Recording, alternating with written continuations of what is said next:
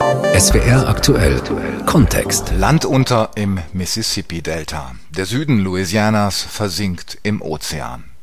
Schon jetzt sind an der Südküste der USA tausende Quadratkilometer Land überflutet. Dafür verantwortlich sind unter anderem der steigende Meeresspiegel, stärker werdende Wirbelstürme, Landabsenkungen und Erosion. Der Lebensraum vieler seltener Tier- und Pflanzenarten droht zerstört zu werden.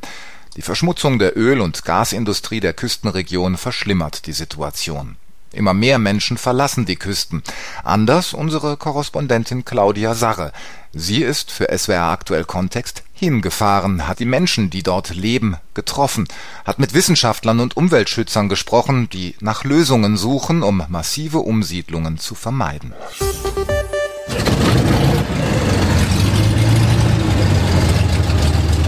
Die kleine Propellermaschine holpert in Richtung Startbahn. Ein kurzer Halt, dann zieht Pilot Lyle Panepinto langsam den Steuerknüppel zu sich.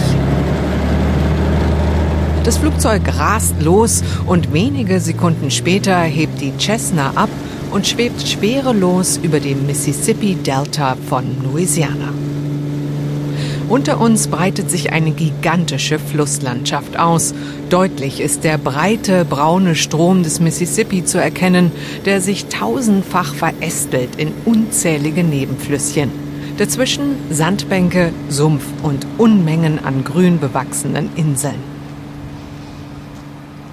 Seit über 40 Jahren fliegt Lyle Panepinto einmotorige Leichtflugzeuge. Jeden Tag sieht er das Delta von oben. Seit 1973, 74 haben wir wahrscheinlich so um die 30 Prozent des Marschlands verloren, erzählt der 67-jährige stirnrunzelnd. Since about 1973, 74, you know, those so many years till today, probably lost 30% of the marsh that's out there. Das riesige Sumpfgebiet im Süden der USA ist ein einzigartiges Ökosystem mit seltenen Fisch-, Amphibien- und Vogelarten. Doch der Klimawandel setzt dem Marschland am Golf von Mexiko mächtig zu. Die steigenden Meeresspiegel fressen die Sumpfgebiete auf, erklärt Umweltschützerin Cynthia Sarthu. The Gulf of Mexico is ground zero for the impacts of climate change.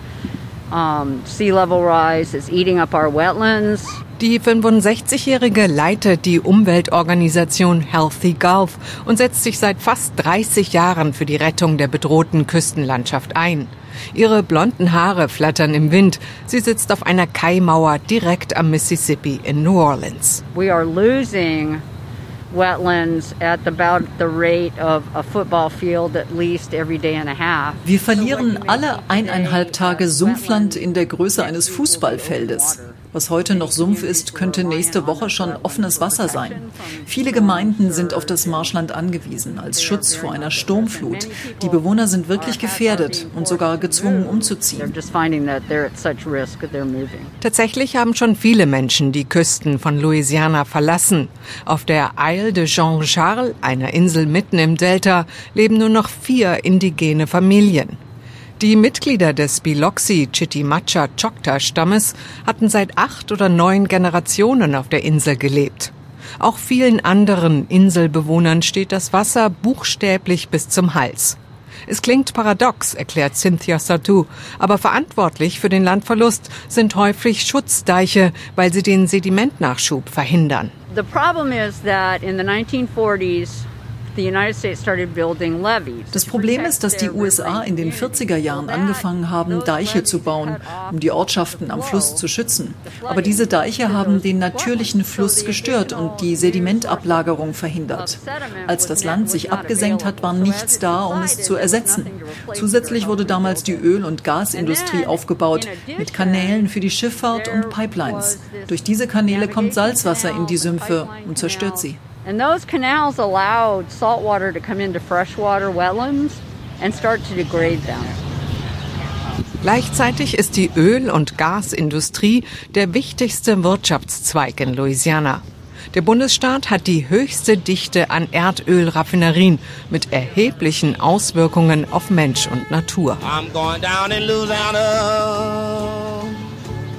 Baby,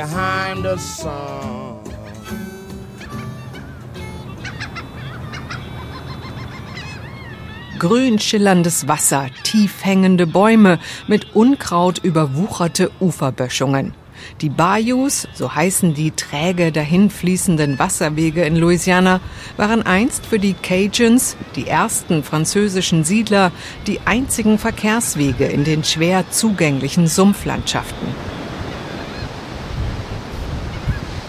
Eine Brücke führt hinüber zu Grand Isle, einer vorgelagerten Düneninsel mit langem Sandstrand. Entlang der Hauptstraße eine Reihe von frisch gestrichenen Pfahlbauten. Daneben eine Tankstelle und ein Supermarkt. Tim Bradbury und seine Frau Jocelyn fahren mit ihrem Golfmobil zum Einkaufen. Der 62-jährige Bauunternehmer mit dem wettergegerbten Gesicht kennt die Insel in- und auswendig. Er ist hier geboren und aufgewachsen. I remember when Grand Isle was a lot bigger. Ich erinnere mich, dass Grand Isle früher viel größer war. Das Marschland und der Strand waren viel breiter. Die älteren Leute hier hatten Blumen und Bäume in ihren Gärten. Im Frühling hat man die Blumen immer gerochen. Die Bäume waren so dicht, dass es darunter richtig dunkel war.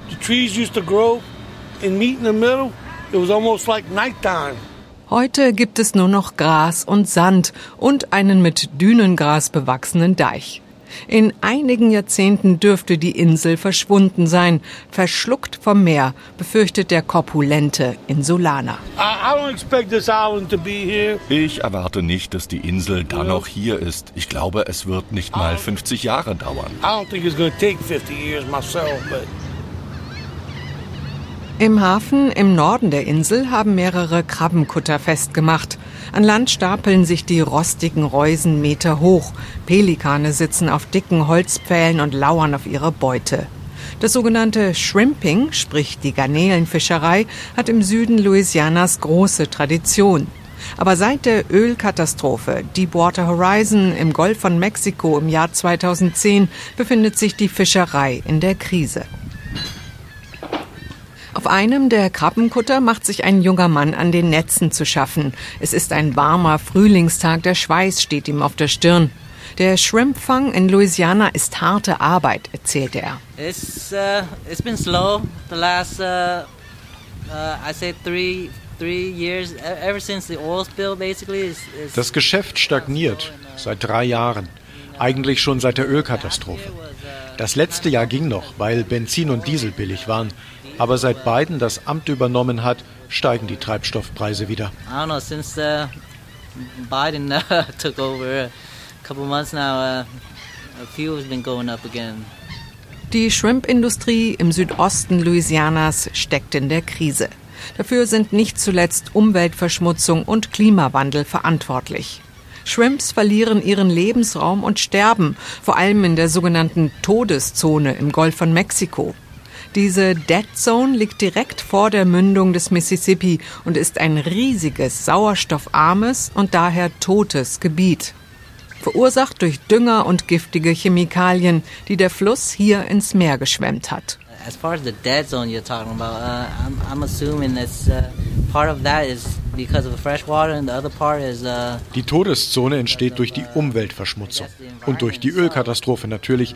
Wir haben immer noch regelmäßig Ölklumpen im Netz. Deepwater Horizon hat große Auswirkungen auf uns. We can tell that there's still some oil material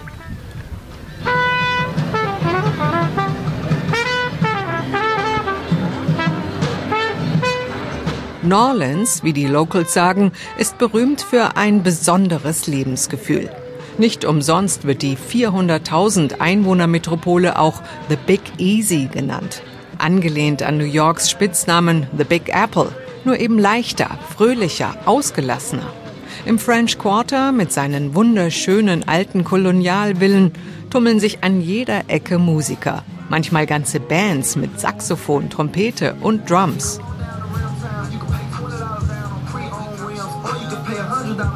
Nur zehn Minuten entfernt von French Quarter ist der Lower Ninth Ward, einer der ärmsten Stadtteile von New Orleans. Hier wohnen überwiegend Afroamerikaner, die sich die teuren Mieten in der Innenstadt nicht leisten können. wohnten, muss man sagen. Denn dieser neunte Stadtbezirk, der unter dem Meeresspiegel liegt, wurde von Hurricane Katrina gewissermaßen ausradiert.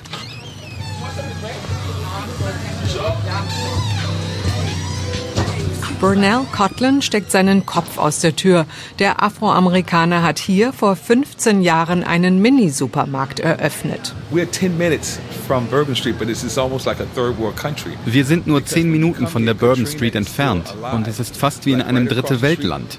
Katrina ist hier immer noch lebendig. Gegenüber war mal ein Kino. Wir hatten Geschäfte, Banken, Restaurants, alles weg. Keiner ist zurückgekommen. Die Menschen hier sind die Leidtragenden des Klimawandels und seinen Folgen. Weil das vorgelagerte Marschland immer kleiner wird, gibt es kaum noch Schutz vor Sturmflut. Viele Bewohner sind bis heute von Hurricane Katrina traumatisiert, wie zum Beispiel Kevin, der vor Burnells Shop in der Sonne sitzt und raucht. I went through Katrina.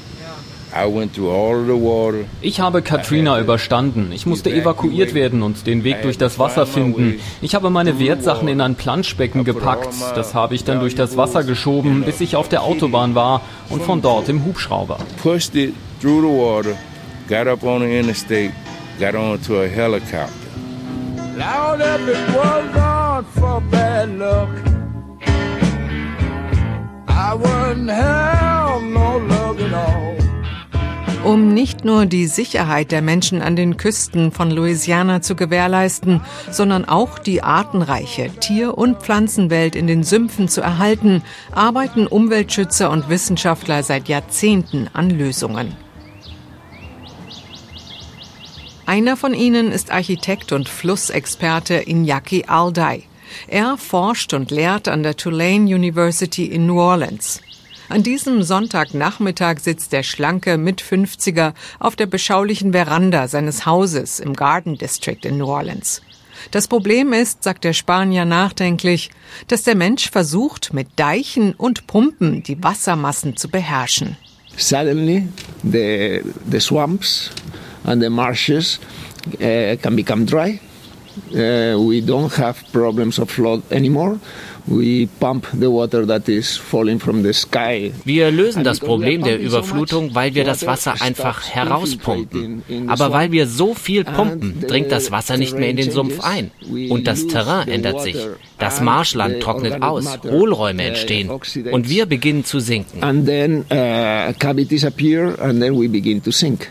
Eine Lösung ist, dem Fluss wieder mehr Raum zu geben und die natürlichen Überflutungszyklen wiederherzustellen. Straßen zum Beispiel so zu bauen, dass das Wasser bei Überspülung versickert. Häuser auf Stützen zu bauen, sodass Hochwasser einfach unter ihnen durchfließt, schlägt der Architekt vor. Wir müssen verstehen, wie wir mit Wasser leben. Wir müssen aufhören zu denken, dass wir immer in Trockenheit leben. Lasst uns doch die Parks und Straßen überfluten. Sie müssen nur so gestaltet werden, dass bei Flut kein Schaden entsteht. Nach der Flut wird die Natur blühen. Die Umweltschützerin Cynthia Sarthu ist der gleichen Meinung. Die Flusslandschaft muss außerdem renaturiert werden, fordert sie. Die lokale Regierung des Bundesstaats Louisiana hat gemeinsam mit Umweltorganisationen und Universitäten bereits zwei solcher Renaturierungsprojekte ins Leben gerufen, bislang mit mäßigem Erfolg. Wenn wir nicht handeln, ist die Stadt New Orleans in ein paar Jahrzehnten eine Insel, sagt Cynthia Sarthu. And so there needs to be some consistency and we are hopeful that the Biden administration's focus Wir hoffen, dass die Biden-Regierung eine konsequente uh, Klimapolitik gewährleistet. Wir müssen einen Übergang hinbekommen. Menschen aus Gemeinden, die umgesiedelt werden, müssen umgelernt werden. Sie brauchen neue Arbeitsplätze und einen Wirtschaftsmotor. Economic engines. Zurück zum waghalsigen Flug in der Cessna über das Mississippi-Delta. Die alte Propellermaschine hat durchgehalten. Nach knapp zwei Stunden setzt sie mit einem Rums auf der holprigen Landepiste auf. Für Pilot Lyle Panepinto war dies ein Flug wie jeder andere. Er nimmt den Kopfhörer ab, löst den Anschnallgurt und klettert aus dem Mini-Flugzeug. Dass das Land unter ihm peu à peu verschwindet, scheint ihn nicht besonders zu belasten. Ich glaube, die meisten Leute, die hier geboren und aufgewachsen sind, lieben das Leben hier. Sie leben von der Meeresfrüchteindustrie. Sie werden für immer hier sein. Die Menschen im Mississippi-Delta hoffen, dass das Überleben in den Siedlungen des Deltas zumindest noch für die nächsten 50 bis 100 Jahre gesichert ist. Was danach passiert, will sich hier niemand ausmalen. Do you know what it means to miss New Orleans? Unsere Korrespondentin Claudia Sarre berichtete für SWR aktuell Kontext von der Südküste der USA, die im Meer zu versinken droht.